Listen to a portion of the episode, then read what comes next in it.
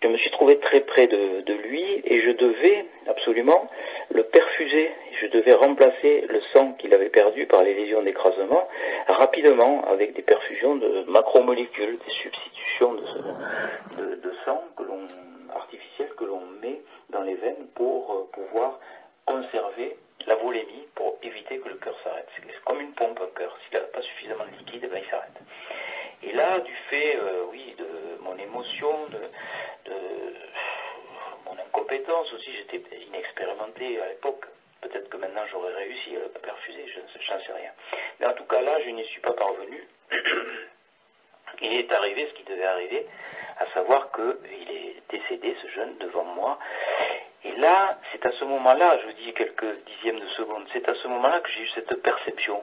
J'ai vu euh, cette pupille qui se dilatait, euh, comme toujours, quand la mort arrive, l'étincelle de vie qui part de ce regard, et surtout j'ai senti une présence qui partait de ce corps. C'était une présence qui était joyeuse et vivante. C'était comme une délivrance. Et alors, bon, ça peut sembler stupide de raconter ça, mais en tout cas, c'est ce que j'ai ressenti moi, et je me suis dit, ben voilà, c'est ça, on est comme ça, on est un esprit dans un corps, et cet esprit sort du corps au moment de la mort. Et je me suis souvenu tout de suite de ce, livre que j'avais lu dans les années 70, livre de Raymond Moody, La vie après la vie, où les gens qui avaient vécu euh, ces arrêts cardiaques disaient être sortis de leur corps la plupart du temps par le haut de leur crâne, comme moi je l'avais ressenti, avoir fait euh, cette fameuse expérience donc que l'on- que l'on commence à connaître maintenant, hein, la visualisation de ce qui se passe autour de son corps qui est inanimé, euh, le passage dans un tunnel, la- la- l'arrivée dans une lumière d'amour inconditionnel, la rencontre avec des disparus, des entités, des êtres de lumière, enfin bref, toute cette, cette, cette grande aventure qui est tellement importante que ça devient l'aventure la plus importante de toute la vie de, de ceux qui la vivent, de ceux qui l'ont euh, subi ou, ou de ceux qui en ont bénéficié, je sais pas comment on peut, on peut dire, mais en tout cas, ça les transforme. Et ensuite, ils reviennent dans ce corps complètement euh, changé, quoi, en, écartant euh, les valeurs matérielles de cette planète, en disant oui, euh, on a compris comment ça se passe maintenant de l'autre côté, et ce qui compte le plus, c'est de donner de l'amour aux autres. C'est comme ça qu'ils le, qu'ils le vivent, ces gens-là. Ils sont transformés, et à force d'avoir entendu tous ces récits, euh, ils m'ont aussi transformé, quoi. J'ai, j'ai, j'ai, j'ai enfin compris euh, comment il fallait se comporter euh, sur cette planète pour euh, retrouver le bonheur. C'est pour ça que j'ai voulu écrire aussi ce livre, Les trois clés pour vaincre les pires épreuves de la vie, parce que c'est, c'est, euh, ces gens qui ont vécu ça, ce sont des enseignants en fait, ce sont des professeurs, des professeurs de vie. Ils vous expliquent comment on doit se comporter pour euh, être mieux, pour euh, une fois arrivé de l'autre côté, on sache quoi dire quand on va se retrouver euh, devant l'être de lumière. Nicole Dron euh, le dit. Euh, elle s'est retrouvée devant Nicole Dron, c'est une, femme qui a vécu une expérience au cours d'une chirurgie pour une ablation de l'utérus. Elle a fait une hémorragie et un arrêt cardiaque. Son expérience a duré 45 secondes en temps terrestre, mais elle en a fait un livre. Et elle euh, a écrit un livre qui s'appelle 45 secondes d'éternité, que- je recommande à vos auditeurs parce qu'il il est très émouvant. Je vous recommande aussi d'aller l'écouter parce qu'elle est très émouvante quand elle nous plonge dans son expérience à chaque fois. Et elle, elle dit, quand je me suis retrouvé devant l'être de lumière, il m'a dit, qu'as-tu fait de ta vie? Qu'as-tu fait pour les autres? Voilà, c'est ça qui est le plus important. Euh, on ne va pas vous demander quand vous êtes de l'autre côté combien vous avez de bagnole, euh, quel est votre compte en banque, quelle est votre reconnaissance sociale, etc. L'ego, tout ça, ça compte pas de, l'autre côté. Et ça compte malheureusement trop quand on est sur cette planète. Euh, ici, euh, c'est l'inverse. Euh, Ce qui compterait le plus et ce qui nous rend le plus malheureux, c'est l'inverse. C'est-à-dire, c'est l'ego, c'est les, biens matériels, c'est la possession, c'est la reconnaissance sociale. Enfin bref, tout ce qui nous rend malheureux finalement, tout ce qui nous rend colériques, jaloux, etc., envieux, ben, tout ça, c'est c'est- ça quoi. C'est le revers de, cette civilisation occidentale.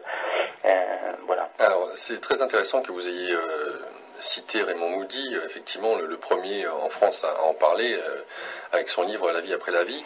Et j'aimerais savoir justement comment vous avez, qu'est-ce que vous avez pensé du livre après l'avoir lu et n'ayant pas eu auparavant à vivre cette expérience avec ce jeune homme qui est venu à, à mourir dans cet amas de tôle? Le livre de Raymond Moody, je l'avais lu, il m'avait ému sur le moment. Mais je l'avais oublié, complètement. Ah oui. Euh, C'est-à-dire que ma conscience analytique, vous savez, je, je dissocie les deux, la conscience analytique et la conscience intuitive, avait plus ou moins censuré euh, ce livre émouvant. Et euh, je l'avais mis dans un coin de mon cerveau, mais je l'avais complètement oublié. Et là, vous voyez, comme en quelques secondes, peut-être en une- un millième de seconde, cette sensation de sortie de corps de l'esprit qui était très forte, euh, à tel point que ça a changé ma vie. Je suis quand même rentré chez moi en disant à ma femme, tu sais, je ne vais pas être médecin généraliste, comme on avait prévu, on avait tout planifié, je veux devenir réanimateur, je veux savoir ce qui se passe au moment de la mort, je veux étudier euh, ça, donc j'ai pas trois ans universitaires de plus, euh, passer le concours à Paris, bref, c'était quand même des gros sacrifices à l'époque, tellement ça m'avait bouleversé, ça m'avait euh, complètement changé. Donc euh, je, je le dis à tout le monde, aux, aux auditeurs, je, je vous le dis à vous, en quelques secondes, votre vie peut basculer, euh, à tout moment. Quoi. Vous pouvez euh, avoir, oui, une expérience transcendante, mais vous pouvez aussi, euh, en quelques euh, fractions de secondes, être victime d'un accident de la route, être, euh, voilà, vous pouvez avoir, on se croit sur une autoroute, on se dit, voilà, notre vie est toute tracée, la retraite, machin, truc, et puis d'un seul coup, il vous arrive ça, quoi. Et moi, ça m'est arrivé sur le coin du nez, ce truc, alors que, je vous dis, j'avais tout planifié dans ma vie. Je, pensais que, c'était possible de tout planifier dans sa vie, que euh, la clientèle de, de médecins généralistes que je devais racheter, etc., la maison qu'on devait...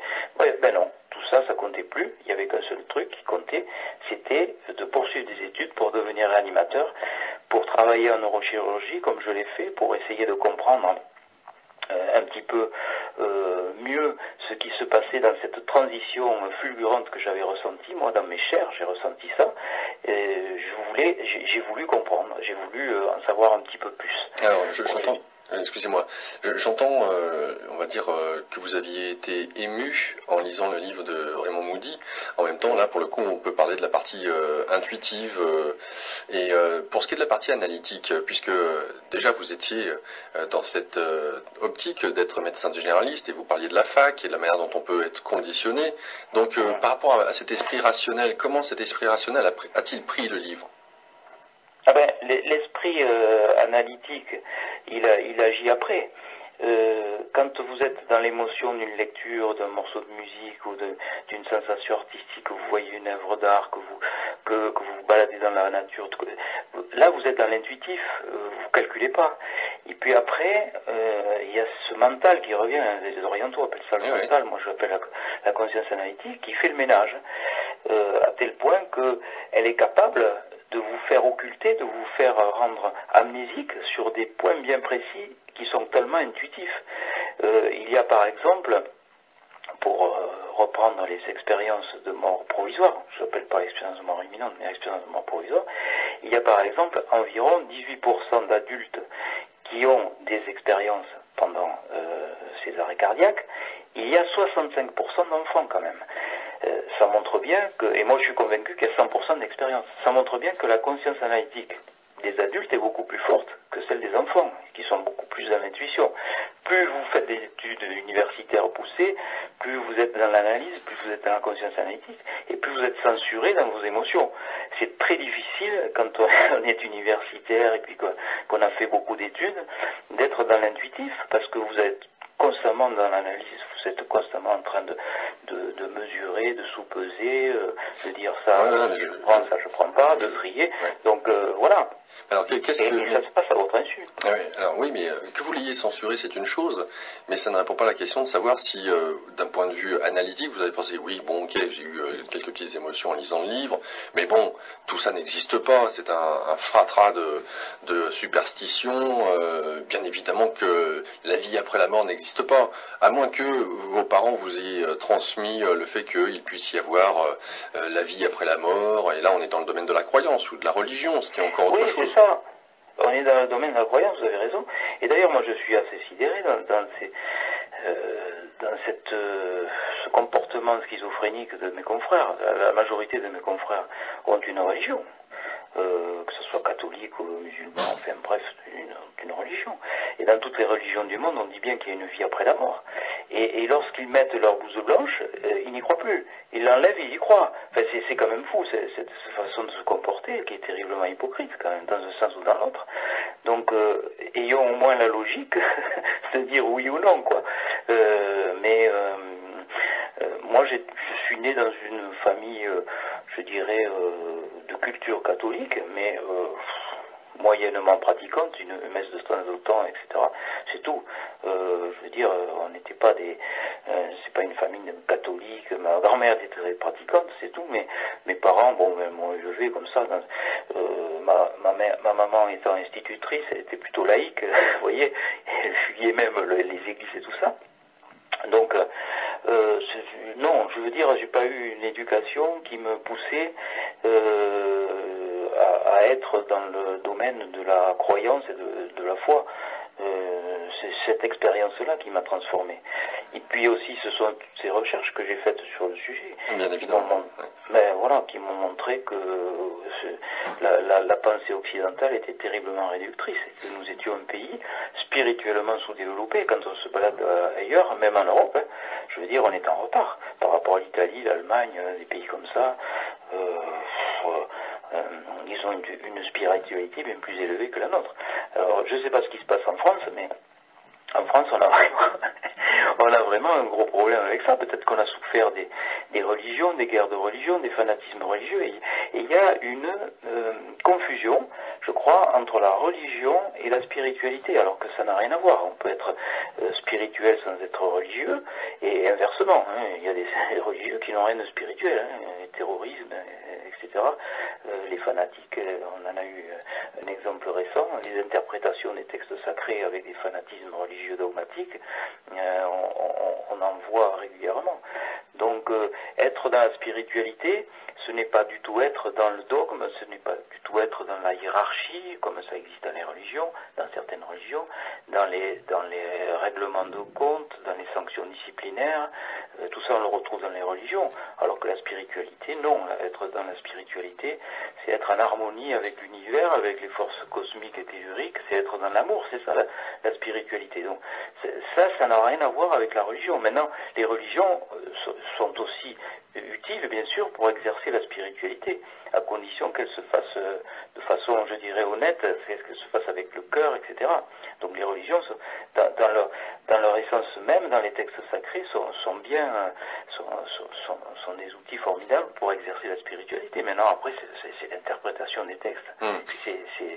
C'est là où on tombe dans le fanatisme, dans les dogmes. Alors, vous, vous, alors euh, que vous nous avez fait part de l'éducation euh, culturelle, théologique, entre guillemets, ou religieuse que vous avez eue, bon, c'est une chose, mais vous n'avez toujours pas répondu à la question à savoir comment est-ce que euh, vous avez pris euh, la lecture de ce livre d'un point de vue rationnel alors que vous faisiez vos études de médecine, peut-être à ce moment-là.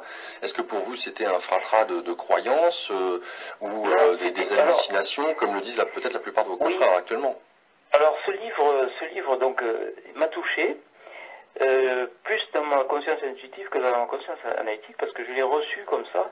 Je, je, tous ces témoignages qui convergeaient, tous ces, euh, ces gens qui témoignaient, ça m'a beaucoup touché.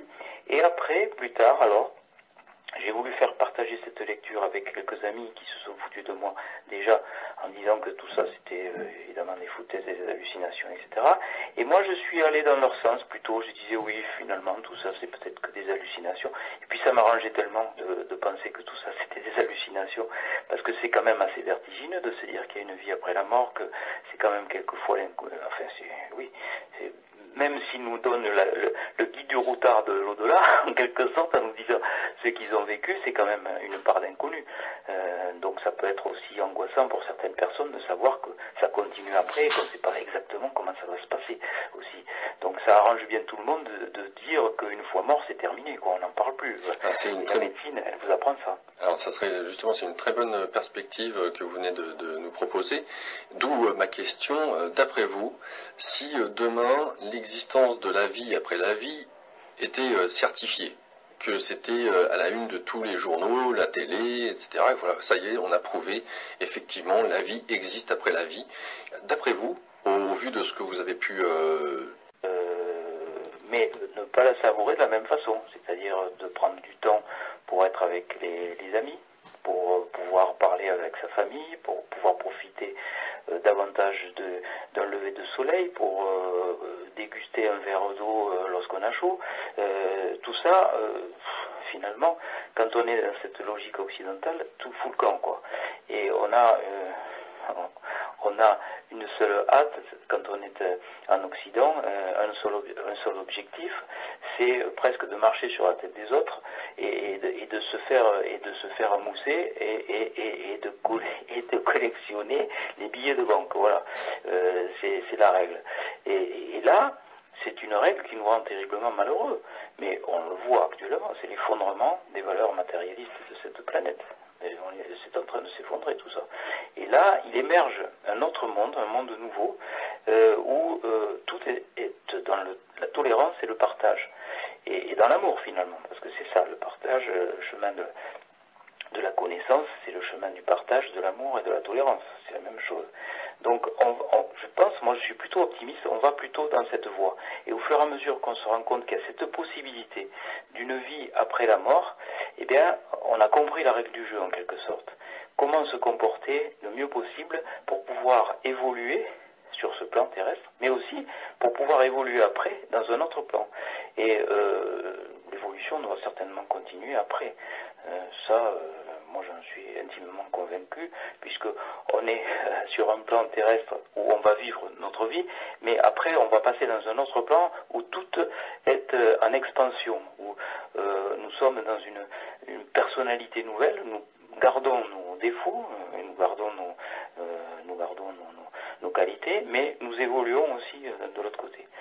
Et tout ça, bien sûr, ce sont les expérienceurs qui me l'ont appris, mais aussi un certain nombre de personnes qui communiquent avec les gens qui sont déjà partis de l'autre côté, et c'est pour ça que je m'intéresse aussi à la médiumité, alors qu'à l'époque, il fallait surtout pas me parler de médium, même après cette expérience. Je pensais que tous les médiums étaient déjà là Donc, euh, maintenant, j'ai changé, vous voyez, puisque je, travaille même avec des médiums maintenant en réanimation ou dans les blocs opératoires, et ça, c'est assez nouveau aussi. voilà. Le docteur, docteur Jean-Jacques Charbonnier, euh, notre invité euh, aujourd'hui. Euh, docteur, je vous propose de faire une première page promotionnelle avant de continuer cette interview.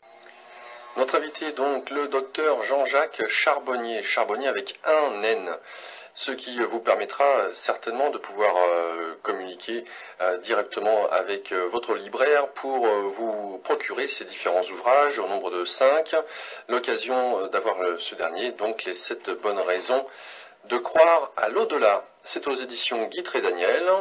Sachez que le docteur Jean-Jacques Charbonnier sera présent à Paris ce dimanche 15 février de 17h30 à 19h30 au théâtre de la Gaîté Montparnasse. C'est l'univers d'Esther qui s'occupe eh bien, de recevoir le docteur Jean-Jacques Charbonnier, l'univers d'Esther. Donc euh, je vous invite à aller directement sur leur site internet pour réserver dès maintenant vos places, l'universd'Esther.com, l'univers d'Esther tout attaché.com un élément qui pourra certainement vous intéresser en dehors du site internet où vous pouvez euh, réserver vos places, c'est le numéro de téléphone de l'univers d'Esther que je vous donne tout de suite. Le 01 42 74 22 26. Je répète, le 01 42 74 22 26. Alors bien entendu, c'est euh, une, participation financière hein, puisque le nombre de places est limité. Donc il y a à peu près 400 places de disponibles. Il y en a 200 qui sont prises, donc il en reste 200. L'occasion donc pour vous euh, de pouvoir rencontrer le docteur Jean-Jacques Charbonnier, de lui poser directement vos questions ainsi que de faire dédicacer vos livres. Fin de cette première page.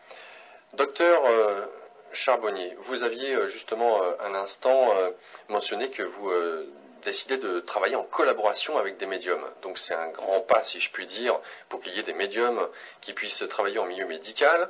Vous êtes aussi membre de la Société française de réanimation.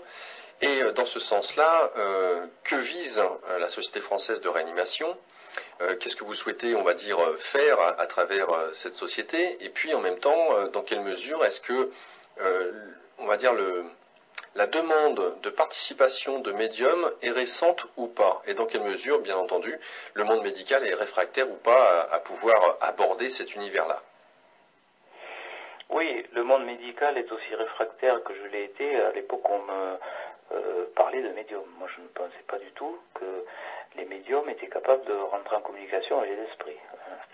Et puis j'ai fait des rencontres, notamment avec des confrères brésiliens, médecins, chirurgiens, qui travaillent en collaboration avec des médiums, des gens qui ont des, perceptions extrasensorielles et qui sont capables d'orienter donc les diagnostics vers telle ou telle partie du corps de leurs consultants. Et on s'aperçoit qu'ils ne se trompent que très rarement. Donc tout ça est du domaine de l'empirique et de la science-fiction encore pour la France, mais j'espère que ça va que ça va un petit peu bouger, comme ça a bougé d'ailleurs pour les barreurs de feu, les gens qui arrêtent le feu, qui par les prières, qui étaient violemment rejetés par le monde médical il y a à peine une vingtaine d'années, et puis maintenant qui ont des listes d'astreintes dans certains hôpitaux parce qu'on a prouvé leur efficacité dans la, douleur des brûlures et même dans l'anatomopathologie des lésions de brûlures. Donc c'est véritablement des preuves qui ne sont pas que subjectives. On peut constater l'amélioration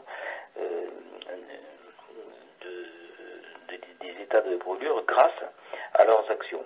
Donc je crois que de la même façon, on pourra peut-être avoir tout un panel de médecine parallèle qui nous aiderait, nous, à l'hôpital.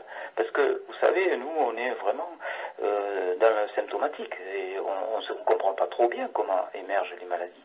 On arrive quand c'est trop tard, en fait. On arrive lorsqu'il y a un dysfonctionnement dans un organe, donc on va réparer cet organe, et puis voilà, c'est tout. on ne fait pas autre chose. On n'a pas ce côté holistique de la médecine alternative qui agit presque en amont de la maladie.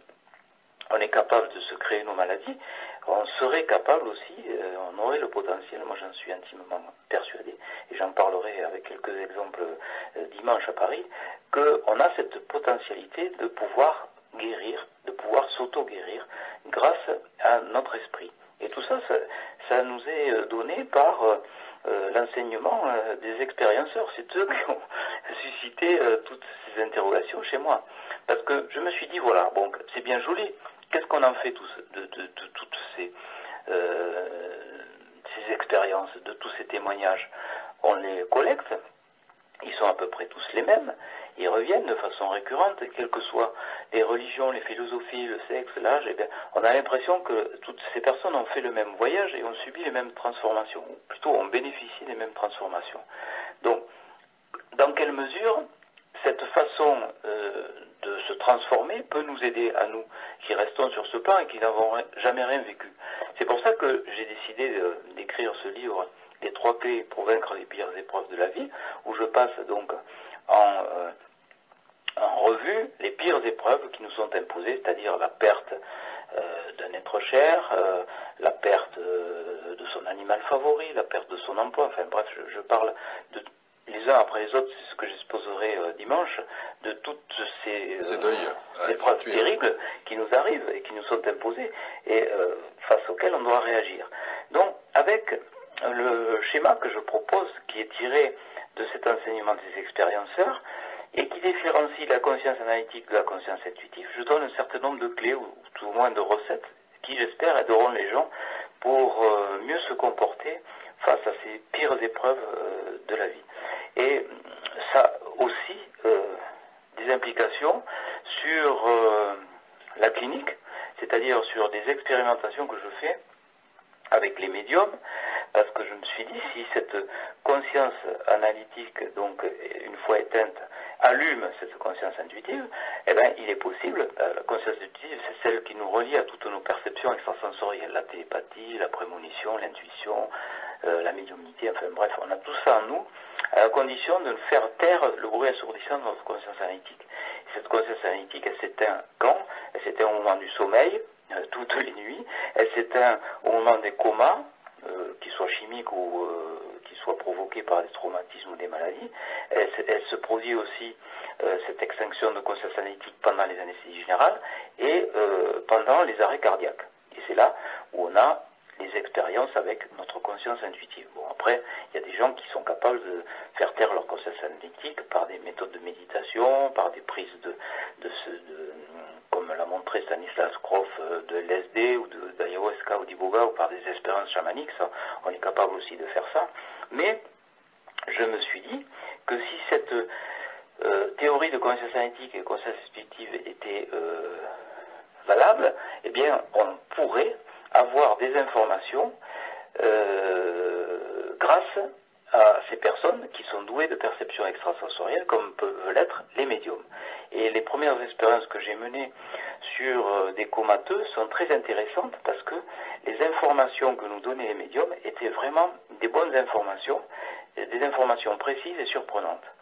Euh, rien de plus frustrant pour un analyste réanimateur de ne pas savoir ce que pense un comateux. Qu'a-t-il envie de dire? Que ressent-il? Euh, A-t-il envie de, faire passer un message à, sa famille? Euh, euh, Qu'a-t-il envie que l'on fasse de sa vie qui est devenue ce qu'elle est? A-t-il envie qu'on poursuive au-delà du raisonnable sa vie qui quelquefois est devenue désespérée? A-t-il envie au contraire de se battre? Tout ça, tous ces éléments-là, on ne les a pas. Et peut-être, j'espère, que les médiums pourront nous donner euh, un certain nombre d'informations précieuses pour nous réanimateurs parce qu'on est complètement désemparés face à ces situations-là. Alors, est-ce à dire que, est à dire que euh, vous avez déjà eu l'occasion de faire appel aux médiums ou que vous avez euh, envisagé de faire appel à eux? Ah non, j'ai fait plus qu'envisager, j'ai fait appel à des médiums. Alors, Donc les médiums qui sont venus travailler avec moi en réanimation ou en salle d'opération euh, pendant les anesthésies générales. Et pendant les anesthésies générales, c'est beaucoup plus pratique parce que on a le consentement du patient. Bon, il faut que le patient soit prêt à accepter l'expérience. On ne va pas faire ça hmm. dans son dos, à son insu, pour des raisons déontologiques, surtout que moi je suis attendu par le conseil de l'ordre des médecins.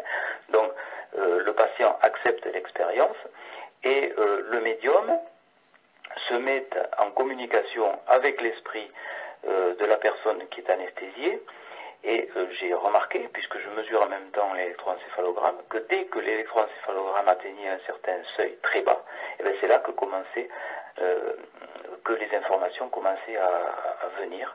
Et ce sont des informations hein, qui sont très surprenantes parce que elles corroborent euh, le passé et elles sont validées après par la personne qui se réveille au réveil. Qu'est-ce qu'il en est avec... Bah oui, carrément. Et qu'est-ce qu'il en est avec les comateux alors? Alors les comateux, euh, c'est beaucoup plus délicat. Parce qu'un comateux, on n'a pas le consentement éclairé. Donc euh, c'est pour ça que j'ai stoppé euh, l'expérimentation avec les comateux, parce qu'évidemment, bon, il y a eu un petit bruit local par rapport à ces, à ces, expériences qui étaient menées. Vous savez, les gens parlent beaucoup, que ce soit les soignants, même qui travaillent avec moi, ou mes confrères, etc. Bon, ça vite, ça fait, ça fait vite une tache d'huile et puis ça se répand donc à tel point que c'est arrivé aux oreilles euh, d'un journaliste que vous connaissez bien, Stéphane Alix, que j'apprécie beaucoup, qui fait un travail remarquable, et, qui a titré euh, dans, son, dans sa revue Inexplorée aussi, que je recommande, qui, est très très bien parce qu'il y a toujours des informations euh, avant-gardistes et, vérifiables et, très crédibles, il avait titré Un médium à l'hôpital. Alors euh, où il avait fait un reportage de deux pages sur euh, les premières expérimentations que j'avais faites euh, avec un comateux. Et là, évidemment, des confrères bien intentionnés ont porté plainte contre moi au Conseil de l'ordre en disant il y a un charlatan parmi nous, il, il, faut le sanctionner, il faut, il faut l'interdire d'exercice, etc. Évidemment. c'est toujours comme ça, vous savez, on n'est pas une confraternité très très aimable parfois. Bon, donc euh, je suis allé m'expliquer au Conseil de l'ordre euh, que, euh, que l'on peut risquer au contraire de les aggraver. Nous, on veut savoir ce que pense un comateux, mais peut-être que le comateux n'a pas du tout envie qu'on sache ce qu'il pense. Donc voilà. mais il y a eu des expériences déjà troublantes qui se sont passées et qui me poussent vraiment à continuer à persévérer dans cette voie. Parce que là, je crois que c'est quelque chose de nouveau qui vient d'être soulevé et qui, peut déboutir, euh, qui peut aboutir sur euh, des choses qui, soient bien pratiques et, bien euh, consensuelles, je l'espère, par rapport au monde médical. Quoi. Donc c'est quelque chose qui, qui, est à, qui est à fouiller et, il faut continuer les recherches. Alors quels échos vous avez eu de vos confrères, euh, notamment au Brésil, puisque vous l'avez mentionné, il est vrai que les Brésiliens étant euh, très tournés vers le, le spiritisme euh, Kardec, et que ces derniers, euh, c'est tellement ancré dans leur vie, euh, j'allais dire culturelle, qu'ils ont, fait un film, No Solar, euh, qui a été un succès grandissant à travers tout l'Amérique du Sud d'une manière générale, et de cette facilité que on a dans le citoyen eh bien, euh, brésilien d'accepter qu'il y a une vie après la vie, que de l'autre côté se trouvent des, euh, des entités, des anges ou des guides euh, ou des membres de la famille qui sont là, qui nous aident, qui nous accompagnent et qui peuvent communiquer avec le monde terrestre ici. Et notamment, vous nous disiez tout à l'heure de la, maladie et de, du sens que cette dernière a et de la manière dont on pourrait se guérir ou s'auto-guérir en ayant une vision holistique. Et vous nous dites que d'ailleurs, c'est les expérienceurs qui nous donnent les informations. Alors, puisqu'il y a d'autres pays comme le Brésil qui sont plus en avance, est-ce que l'on sait, euh, à travers ce qu'ont pu voir les médiums, euh, eh quels sont les, différents cas d'une personne? Pourquoi est-ce qu'elle est dans le coma? Pourquoi est-ce qu'elle ne sort pas plus tôt du coma? Ou pourquoi est-ce qu'elle décide de rester très longtemps dans le coma? Euh, Qu'est-ce qu'il en est de, des maladies? Pourquoi est-ce qu'une maladie arrive? Euh, Et quelles seraient, euh, d'après vos recherches, eh bien, les raisons qui amèneraient à penser qu'on peut s'auto-guérir? Ben, L'école cardéciste brésilienne nous apporte pas mal de clés. Mais moi, ce que je peux dire déjà, avec euh, les comateux, les exemples que j'ai eus, c'est qu'il y a véritablement, je pense, une, un pouvoir de l'esprit sur le corps, euh, qu'il y a des gens euh, il y a des gens qui sont capables de sortir d'états comateux, d'états désespérés, des personnes qu'on a débranchées et, qui reviennent à la vie. La plupart du temps, je ne dis pas que chaque fois il y a une motivation hein, et que ceux qui ne sont pas revenus n'avaient pas de motivation, mais je dis que ça doit compter quand même, euh, qu'il y avait quand même une motivation euh, sur ce plan terrestre pour pouvoir revenir. Par exemple, je me souviens de ce, cet SDF que j'avais dans mon service, qui était en hypothermie, euh, qui est arrivé, donc c'est très facile à, soigner ce genre de pathologie. Il suffit de réchauffer doucement, pas trop vite, parce que ça peut faire des, problèmes cardiaques si on les réchauffe trop vite. Donc il faut les réchauffer progressivement, c'est ce qui avait été fait. Et ce monsieur, il est parti, on ne sait pas pourquoi il est parti. Je pense qu'il n'était pas suffisamment motivé pour rester sur le plan terrestre. Je, pense que c'est ça. Une autre femme, euh, qui était en, toxémie gravidique avec un œdème cérébral, euh, ça s'est passé aussi le cas à Cincinnati, euh, mais je l'ai eu moi aussi, qui est revenue contre toute attente parce qu'elle avait des enfants à élever, alors qu'on allait la débrancher quand même. Donc je pense que c'est pour ça que il faut faire très attention quand on prend des décisions médicales ultimes, parce qu'on n'est jamais sûr de rien. On a des gens qui reviennent alors qu'on n'attendait pas à ce qu'ils reviennent. Donc euh, voilà, euh, c'est pour ça aussi que ce, livre que j'ai sorti avec euh, en collaboration avec Annie Babu, qui est une infirmière qui travaille assistante sociale, qui est donc elle est à l'origine de la médiation en France et qui est aussi à la DMD, euh, Association de droit de mourir à la dignité. On a écrit un livre à deux et, qui s'appelle Quatre regards sur les tabous de la mort, qui vient de paraître le 9 février. Euh, euthanasie, suicide assisté, euh, expérience de mort provisoire et soins palliatifs. Vous voyez, on a, on a mélangé ces, ces, quatre thématiques et on a posé des questions, toute une série de questions. On a eu 2800 et quelques réponses.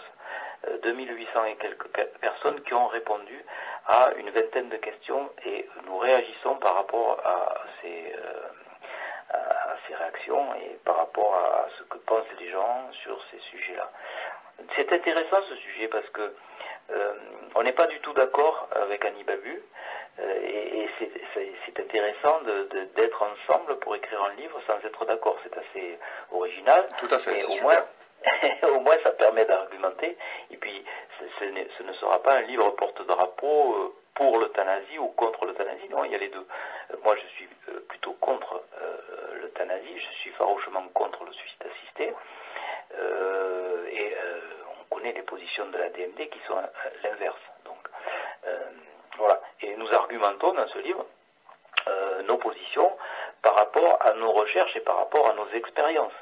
Mais cette femme qui prend le micro à la fin de mon intervention, où je parlais de possibilités télépathiques chez le comateux, à propos d'un certain nombre d'expériences que je parlerai aussi dimanche, eh ben, elle prend le micro et elle dit, mais docteur, vous avez raison, la télépathie chez le comateux, ça existe. Parce que moi, j'étais dans mon lit, en réanimation, tout le monde pensait que j'étais inconsciente. Et il y avait deux réanimateurs qui se disputaient au pied de mon lit. Il y en avait un qui disait, il faut la débrancher, elle est foutue, et l'autre qui disait, non, il faut essayer cet antibiotique, on va lui donner une autre chance. Et elle dit, et moi, du fond de mon lit, par la pensée, je disais, pitié, essayez encore cet antibiotique, je veux vivre, j'ai trois enfants à élever. Et elle dit, heureusement qu'ils m'ont écouté, mais je leur ai influé, j'ai influencé leur décision par mes idées, par télépathie. Voilà. Donc, euh, ça montre que euh, cette toute puissance médicale qui décide si oui ou non quelqu'un va mourir, euh, quelle va être cette évolution, eh ben, elle n'existe pas finalement. Et au-delà de ça, il y a une puissance spirituelle qui nous dépasse complètement. Et il y a des gens qui sont capables de mourir en, quelques minutes parce qu'ils l'ont décidé, en réanimation, parce qu'ils attendent la visite de telle ou telle personne, ils attendent quelque chose, et puis d'autres qui prolongent, et d'autres qui guérissent. Euh, bon, je ne dis pas que l'esprit fait tout, mais je, pense que l'esprit a une puissance euh, euh, que l'on ne soupçonne pas, nous, dans notre médecine hospitalière. Et c'est pour cela que je pense qu'il faut qu'il y ait d'autres approches holistiques. Il faut aussi qu'il y ait des gens qui viennent prendre en charge les fins de vie, les passeurs d'âme, qui, qui soient là, qui favorisent ce passage, parce qu'il y a des gens qui s'accrochent, qui on ne comprend pas pourquoi. Hein. Il y a l'acharnement thérapeutique, c'est vrai. Nous, en tant que réanimateur, on a tendance à faire l'acharnement thérapeutique parfois. Il ne faut pas le faire pas poursuivre du raisonnable une vie qui est devenue désespérée selon la formule consacrée. Mais il y a aussi l'acharnement affectif. Il y a des gens qui retiennent par une espèce euh, d'amour possessif les personnes qui, empêchent l'esprit d'être délivré du corps. Euh, je me souviens de cette femme qui, est venue me voir dans mon bureau et qui était très en colère parce que son père n'arrivait pas à partir. Et elle disait, je comprends pas, euh, vous les médecins, vous dites que papa va partir et il est toujours là. Et c'est vrai que ce pauvre monsieur qui était en fin de vie, il était toujours là, on ne comprenait pas pourquoi, mais en fait c'était elle qui euh, tous les jours venait, euh, elle pleurait toutes les larmes de son corps à son chevet en le suppliant de rester. Elle ne voulait pas qu'il parte. Et c'était un acharnement affectif qu'elle faisait. Et ce patient, on lui faisait... Euh, alors, on avait arrêté les catécholamines, qui sont des produits qui soutiennent le cœur de façon très énergique. Hein. Habituellement, on arrête les catécholamines, quelqu'un euh, est vrai et, soit ça passe, soit ça casse, comme on dit. Hein, mais en, règle générale, quand il y a de grosses doses de catécholamines et qu'on les arrête, eh ben, le cœur s'arrête aussi. Eh bien là, on avait arrêté les catécholamines, le cœur tenait toujours.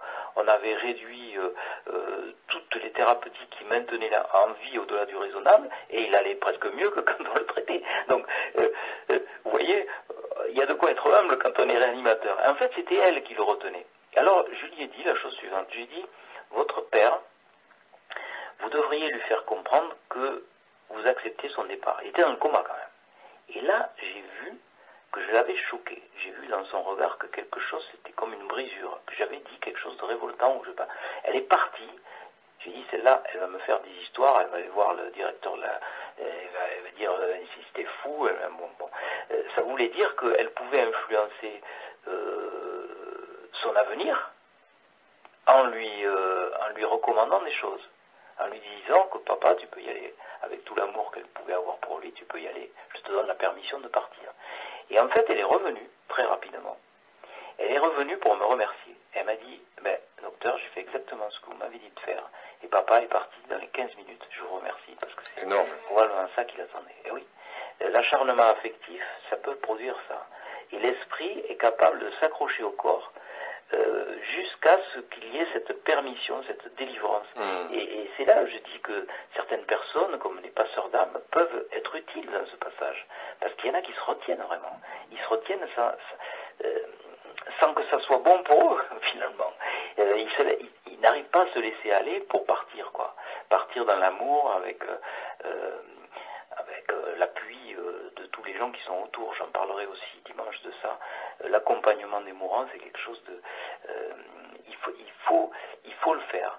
Toutes les, personnes qui ont, vécu ça, qui l'ont fait, même si ça fait peur, elles avaient peur de ne pas être à la hauteur. Eh ben, c'est un, un moment extraordinaire. À la fois pour celui qui passe de l'autre côté, mais aussi pour les accompagnants.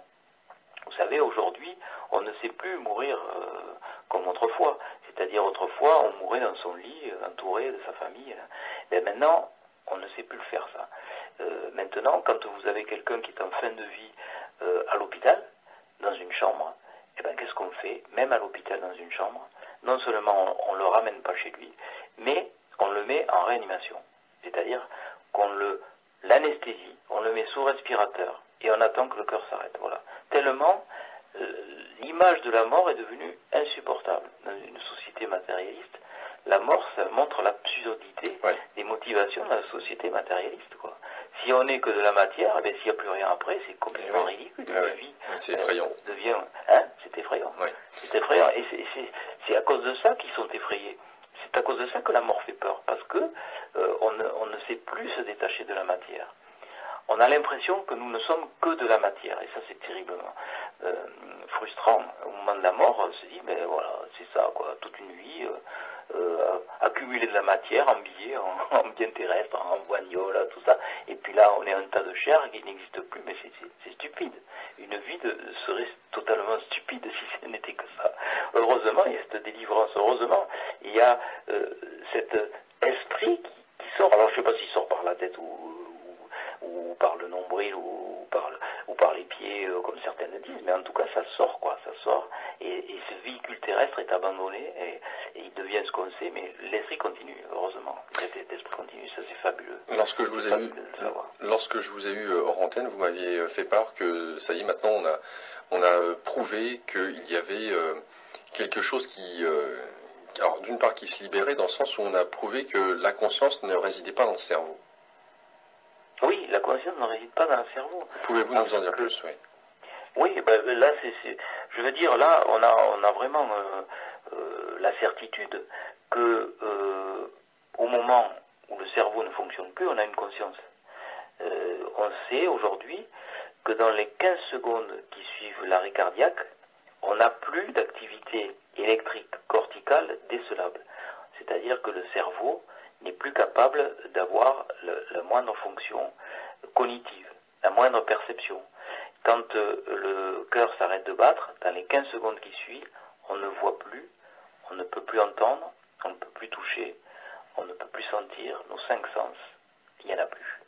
Euh, il n'y a plus ces perceptions sensorielles, mais par contre, il y a l'émergence d'une perception, de perception extrasensorielle. 15 secondes, c'est pas beaucoup. Hein. 15 secondes, c'est vraiment très peu. On sait que dans les conditions optimales de surveillance de l'activité cardiaque, c'est-à-dire dans nos unités de soins intensifs, dans les réanimations, où il y a ces petits moniteurs, euh, où il y a les battements cardiaques qu'on voit, eh ben là, c'est vraiment les conditions optimales de surveillance de l'activité cardiaque. Et eh ben là, il y a une période incompressible d'au moins deux minutes avant de faire repartir un cœur.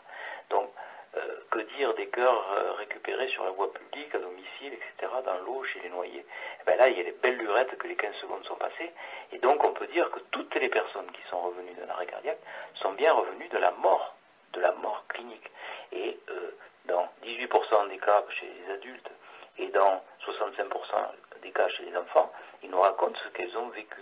Et ce qu'elles ont vécu, bon, c'est pas tel, ce qui est troublant pour nous, c'est pas tellement, bon, il a vu sa grand-mère, il est passé un amour, etc. Pour nous, ce qui est le plus troublant, c'est que ces personnes sont capables de décrire ou proche de la mort ou air def expérience, c'est pas proche, c'est pas imminent, c'est là. La mort est déjà. Et là, il y a une thèse qui a été publiée et, bien récompensée. Elle a reçu la récompense maximale d'un jury de thèse d'un doctorat en médecine. C'est la thèse de François Lallier, donc cet étudiant en médecine, qui pendant trois ans a euh, répertorié tous euh, les cas d'arrêt cardiaque réanimés et euh, il en a répertorié 118, il les a interrogés et il a trouvé un pourcentage qui est aux alentours de 15%, 15-18%. Enfin, tout dépend si on se place du côté euh, des tests de Grayson ou euh, si, on prend un critère ou sept critères. Donc, il, il a montré que ces patients-là étaient des patients qui n'étaient pas forcément avec des antécédents psychiatriques. Au contraire, plus ils ont d'antécédents psychiatriques, moins ils ont de chances, enfin de probabilité, de faire l'expérience. Plus ils avaient,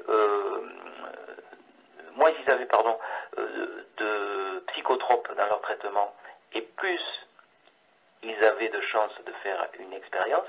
Donc tout ça montre qu'il n'y a pas une corrélation entre l'hallucination et l'expérience. Sinon, ça serait l'inverse. Il y aurait davantage d'expérienceurs chez les gens qui prennent des psychotropes et qui ont des antécédents psychiatriques. Et on a aussi montré pour la première fois dans cette thèse qu'il y avait peut-être une autre possibilité, c'est-à-dire ce que je vais exposer dimanche, la conscience analytique, la conscience intuitive et la notion, pour expliquer tout ça, d'une conscience qui ne serait pas fabriquée par le cerveau, d'une conscience extracorporelle. Et de mon, à ma connaissance, c'est la première fois qu'on évoque ça dans une thèse de doctorat en médecine.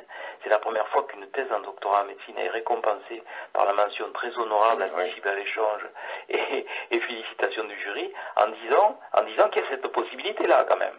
Euh, voilà, on avait un petit peu peur avec François Lallier de présenter mes, mes, recherches sur ce sujet, mais il y a en bibliographie de cette thèse, de mes livres, il y a euh, euh, ma donc ma conception de la conscience analytique et de la conscience intuitive, parce que je pense qu'on est un scientifique devrait fonctionner comme ça.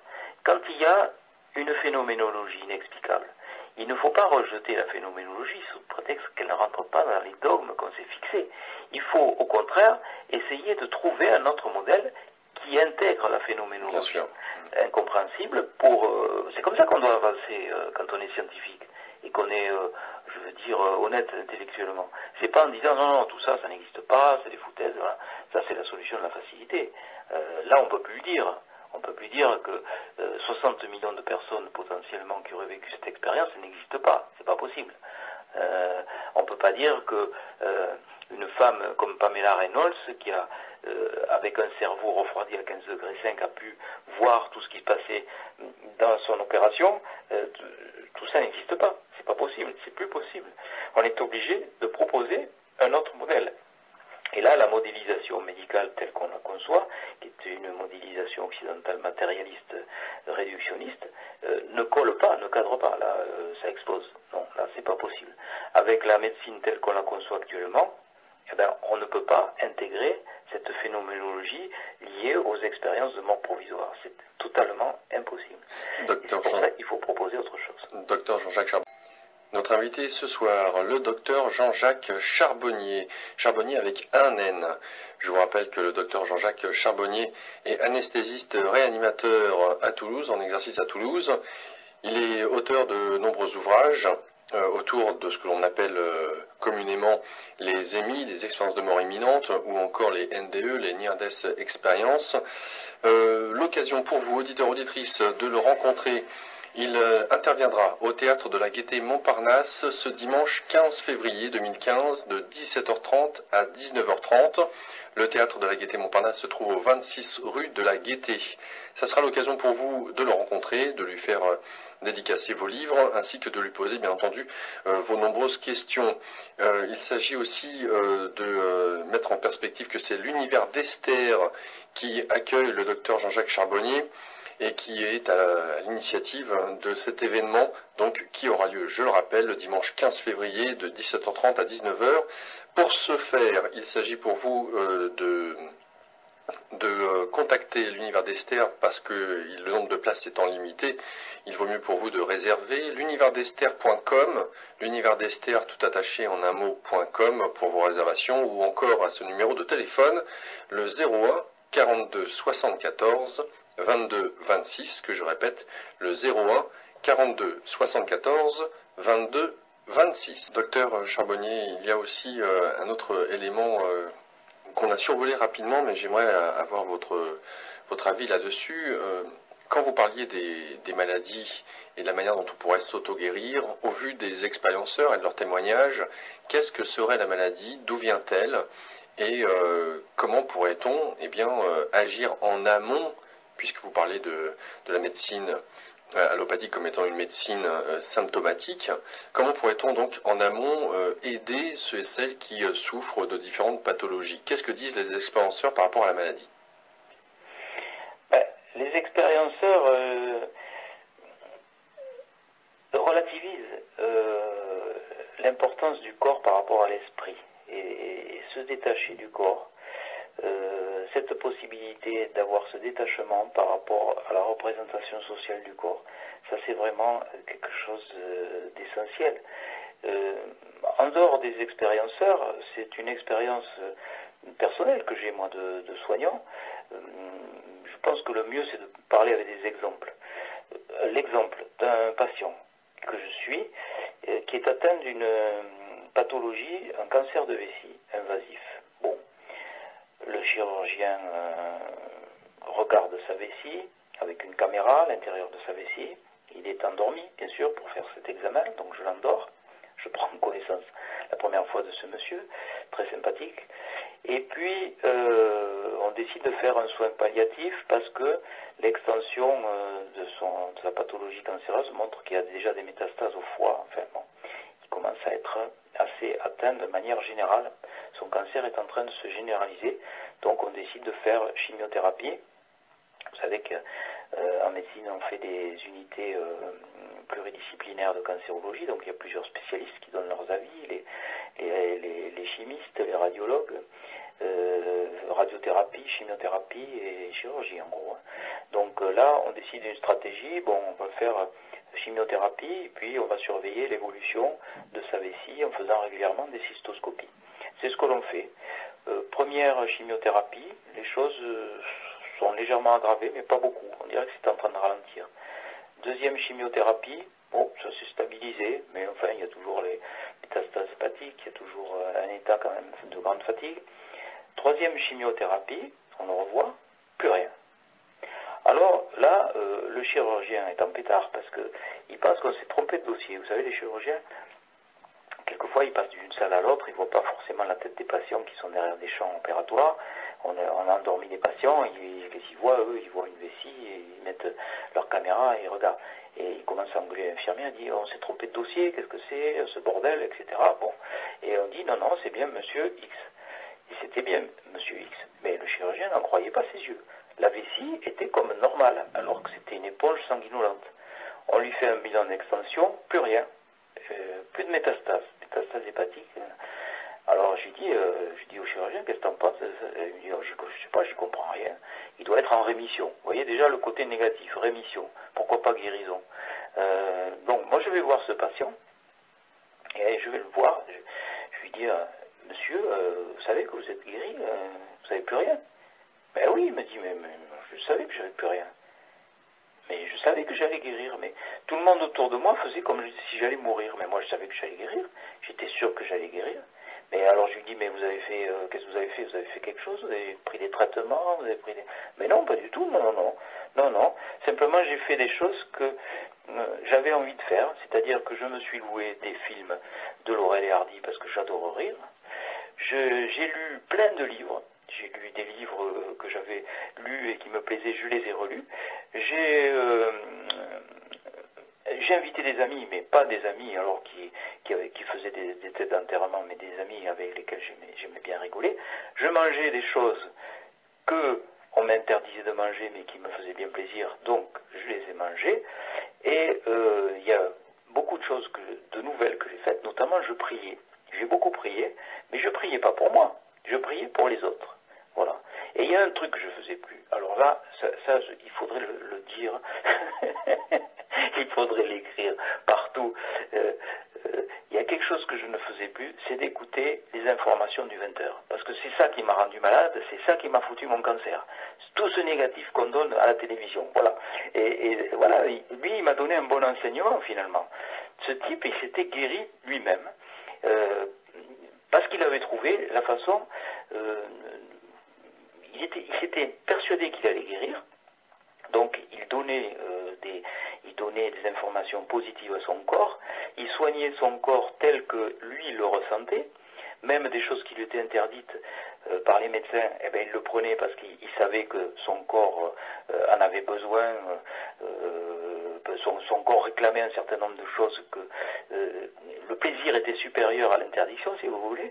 Donc c'est son esprit qui, était, satisfait de, prendre des choses interdites. Et en fait, il s'est comporté d'une façon positive et en, écartant tout ce qui était négatif. Mais nous, médecins, enfin pas moi, hein, moi je, je, combats ça parce que je, je supporte pas ça. Euh, on dit aux gens, mais vous avez un cancer, vous n'allez jamais guérir de ce cancer, par exemple. C'est affreux de dire ça.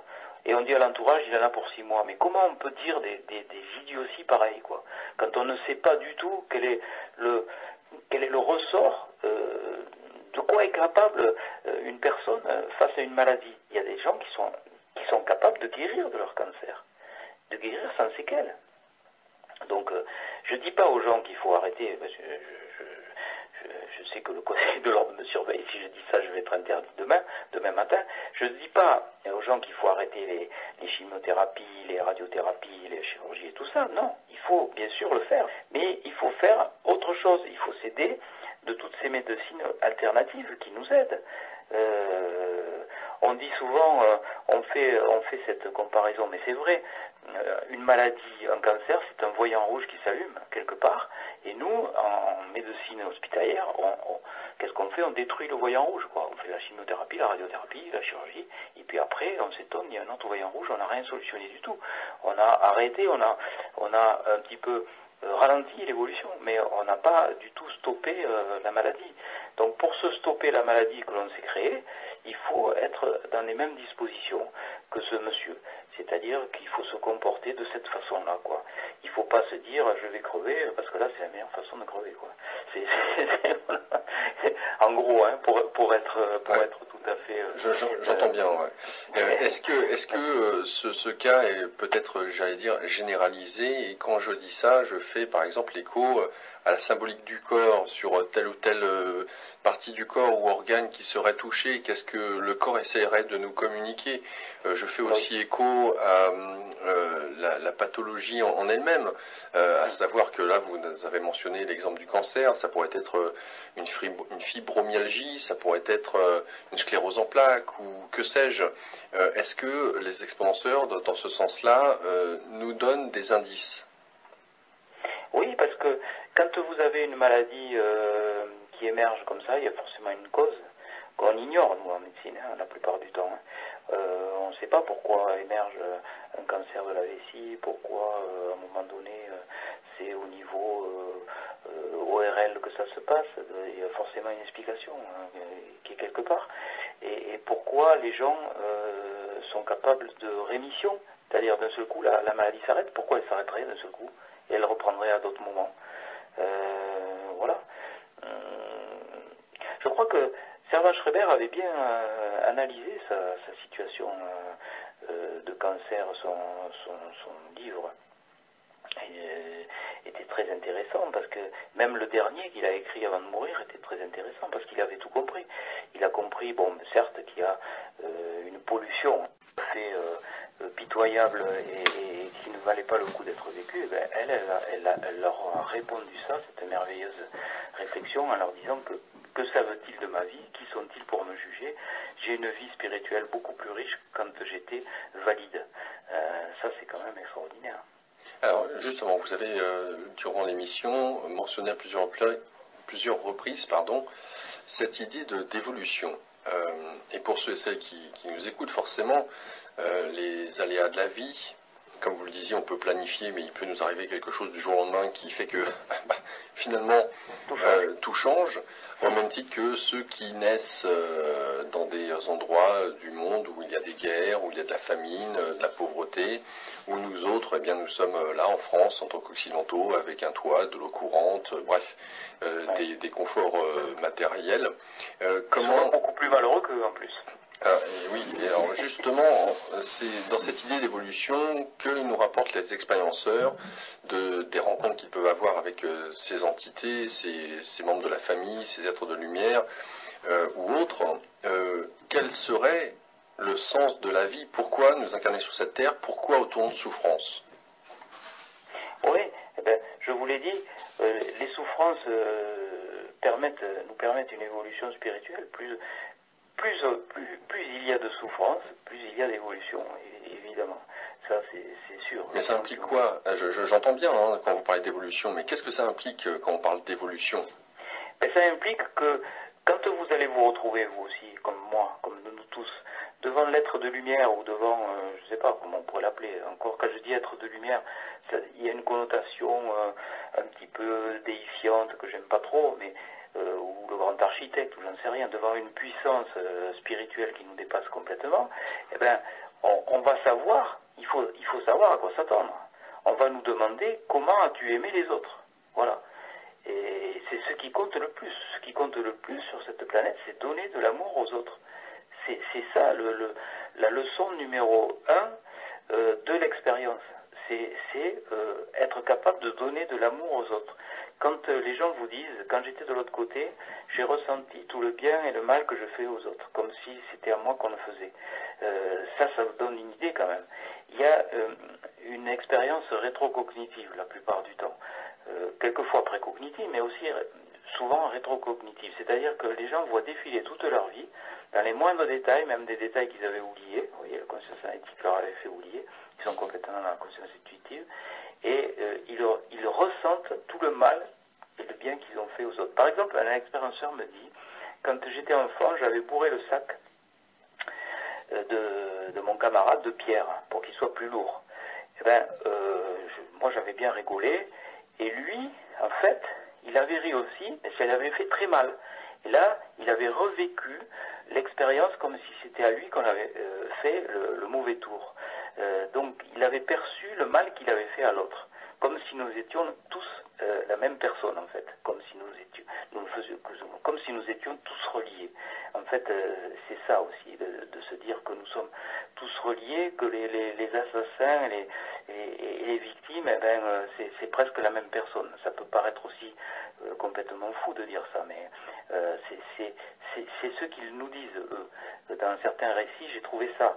J'ai trouvé, euh, c'est peut-être choquant aussi, moi ça m'a choqué, euh, certains récits m'ont choqué, m'ont perturbé, quand ils vous disent que tout est juste, ils disent que tout est juste, même les, les pires choses que, que l'on vit euh, sont justes parce que derrière il y a une explication, il y a une réaction, il y a action-réaction, et bon, on l'a vu dernièrement avec Charlie, cette, cette horreur qui s'est passée, il y a une, une, action, il y a une réaction. Euh, qui a sûrement contribué à notre évolution, euh, l'évolution de notre civilisation. Donc euh, les holocaustes et tout ça, dire que c'est juste, c'est terrible. Mais c'est vécu comme ça par un certain, par un certain nombre de personnes qui, qui sont passées de l'autre côté et qui vous racontent ça, qui vous disent ça. Ils vous disent tout est juste. Ben, c'est sûr que nous, on n'a pas toutes les clés pour comprendre. Hein. Peut-être que quand on sera, sûrement, même quand on sera de l'autre côté, on comprendra. Mais là, aller dire à une maman qui vient de perdre son enfant que c'est juste, euh, elle, va, elle, va, elle va être révoltée. C'est bien normal. Et pourtant, j'ai trouvé, ça aussi, j'ai trouvé des, euh, parents qui m'ont dit que ce drame terrible qui était arrivé dans leur vie leur avait ouvert le chemin de la spiritualité. Et que c'était quelque chose qui était choisi pour les faire évoluer vous voyez, il faut avoir fait quand même un sacré, un sacré chemin avant d'en arriver là. Mais euh, bon, c'est un enseignement. Euh, euh, on n'est pas prêt d'en faire retour, hein, l'enseignement qu'on donne. Oui, c'est bien pour ça qu'on parle de spiritualité et c'est hors raison humaine, si on peut dire. à travers votre livre, Les 7 bonnes raisons de croire à l'au-delà, bah, j'aimerais que vous puissiez, alors bien entendu d'une manière synthétique ou sommairement, nous dire, et pour tous ceux et celles qui, qui doutent, et bon, c'est pas temps de faire du prosélytisme, mais si vous avez écrit ce livre, c'est à bonne raison, euh, quelles seraient ces sept raisons? Ben, il faut... Je vais pas vous dire qu'il faut lire le livre. oui, bien sûr. Ça serait un teaser qui serait trop, trop critiqué. Mais euh, oui, il y a ces, ces exemples donc de d'expérience de mort provisoire. Ça, c'est la première. Je crois que c'est ce qui a déclenché tout mon, tout, mon intérêt sur, sur la chose. Hein. Ça, c'est la règle numéro un. Euh, croire en l'au-delà après avoir euh, entendu ces récits, ça me paraît déjà évident. Il y a cet exemple de Pamela Reynolds, je l'ai euh, évoqué tout à l'heure dans l'interview, c'est une femme qui se fait opérer du cerveau et on a tout écrit, supprimé sa, circulation euh, cérébrale, on a refroidi son cerveau à 15 degrés 5. Donc là, on est sûr qu'on n'a pas le moindre échange biochimique entre deux neurones et pourtant, elle décrit toute son intervention comme si elle avait assisté depuis le plafond à euh, l'intervention, les instruments qui ont été utilisés, enfin, elle a tout décrit, quoi. La, conversation qui a eu lieu entre le chirurgien et le cardio qui avait voulu assister à ça. donc, donc là, on a une femme qui n'a plus de cerveau, c'est sûr, c'est documenté, et qui pourtant a une conscience bien plus performante que lorsque son cerveau fonctionne. Donc là, vraiment, ça c'est vraiment la preuve par A plus B que euh, nous avons une conscience euh, délocalisée qui est indépendante du cerveau. Ça, cet exemple-là, euh, il est incontestable. Donc Pamela Reynolds. Ensuite, nous avons ce que moi j'appelle les perceptions mortuaires. C'est-à-dire, ce sont des gens qui vivent comme moi je l'ai vécu, à distance, euh, leur expérience euh, ou à proximité de celui qui passe de l'autre côté, à proximité ou à distance du défunt, eh ben, ils vont vivre des choses. Ils vont avoir des intuitions, des prémonitions, des pertes d'énergie. Ils vont voir euh, des, des entités quelquefois. Et ça, ça aussi, on ne peut pas dire que ce soit des hallucinations, parce que, par exemple, une femme voit au pied de son lit apparaître une entité, c'est un jeune homme, elle n'a aucune raison d'être inquiète. Pourquoi Pour ce jeune homme, puisqu'il est en parfaite santé, et en fait, elle le voit apparaître au pied de son lit euh, en tant qu'entité, et, elle apprend plus tard que ce jeune homme s'est tué dans un accident de la route. Donc, ça ne pourrait pas être une, information hallucinatoire de son cerveau, euh, que sais-je. Voilà. Donc euh, euh, ces apparitions, ces choses qui, se produisent donc à proximité ou à distance de celui qui, qui va partir de l'autre côté, sont très porteurs et sont tout à fait déclencheurs, en, en l'occurrence pour moi ça a été déclencheur, d'une croyance à un au-delà. Moi, j'ai eu donc cette perception mortuaire à proximité de celui que je n'ai pas pu réanimer, et ça a été très fort, ça a été l'expérience la plus forte de ma vie. Donc euh, c'est là où j'ai compris que nous étions un esprit incarné. Euh, c'est cette expérience-là qui m'a donné, et les, gens que, j'ai interrogés aussi. Il y a d'autre part les, euh, des corporations. Ça c'est quatrième bonne raison de croire à l'au-delà, c'est-à-dire des gens, j'ai étudié un certain nombre de dossiers, plus d'une centaine, que je répertorie dans ce livre, de personnes qui sont capables de sortir de leur corps en dehors des expériences de mort euh, provisoire, soit de façon spontanée, soit de façon, euh, je dirais pas calculée, mais provoquée, à la demande. Donc ça c'est euh, la quatrième bonne raison. La cinquième bonne raison, ce sont les gens qui ont des perceptions bien particulières au moment où ils vont mourir, c'est-à-dire avant l'arrêt cardiaque, des gens qui ont visualisation de paysages, visualisation euh, d'entités qui viennent les accompagner. Euh, là aussi, euh, on ne peut pas dire que ce soit des hallucinations parce qu'il y a des cas où l'entité qui se présente n'était pas connue comme étant décédée par celui qui va mourir. C'est-à-dire que pour ne pas rajouter du malheur au chagrin, on avait caché le décès de la personne. Et la personne qui meurt voit apparaître cette personne en tant qu'entité. Bien sûr, c'est la seule à voir. Et là aussi, je voudrais arriver avec des médiums à euh, voir si, ce, si ces euh, perceptions médiumniques de celui qui va mourir sont aussi visualisées par des médiums. Ça, ça va être intéressant. Euh, Avant d'aborder la, cinquième raison, bonne raison de, de croire à l'au-delà, nous allons aborder tout de suite la troisième page promotionnelle. Et vous avez de la chance, il sera présent au théâtre de la Gaîté Montparnasse ce dimanche 15 février de 17h30 à 19h30. L'occasion en début et fin de conférence eh bien, de vous faire dédicacer l'un de ces cinq livres qui sont écrits et édités aux éditions Guy Trédaniel. C'est l'univers d'Esther qui organise cette conférence au théâtre de la Gaîté Montparnasse. Je vous rappelle où se trouve le théâtre de la Gaîté Montparnasse, au 26 rue de la Gaîté, dans le 14e à Paris, métro Edgar Quinet ou Gaîté. L'univers d'Esther, donc, qui organise cet événement, un numéro de téléphone et un site internet pour réserver vos places. Le numéro de téléphone, le 01 42 74 22 26. Je répète, le 01 42 74 22 26. Le site internet, l'universdester.com. L'univers d'Esther, tout attaché, en un mot.com. Voilà donc pour cette euh, conférence que vous propose le docteur Jean ce dimanche 15 février de 17h30 à 19h30. Pour réponse, euh, docteur, de même que pour la suite des questions des auditeurs, ça sera au théâtre de la Gaîté Montparnasse ce dimanche 15 février 2015 de 17h30 à 19h. Docteur Jean-Jacques Charbonnier, un grand merci pour euh, avoir répondu à, cette interview. Euh, ça sera euh, l'occasion certainement d'une prochaine émission en votre compagnie. Je vous souhaite vraiment le, meilleur pour vos investigations, que ces dernières puissent eh bien, rayonner d'autant plus quand on aborde ces sujets existentiels. C'est vraiment très important pour nous tous. Un grand merci donc, et puis à une prochaine fois. Avec grand plaisir. Merci pour votre accueil chaleureux. Euh, ça m'a fait beaucoup de bien de parler avec vous. Et je crois que dimanche aussi, ça me fera beaucoup de bien parce que je donne, mais je reçois beaucoup aussi. On l'aura bien compris euh, tout au long de cette interview. Un grand merci encore une fois. Bonne chance pour la suite. Merci. Au revoir. Au revoir.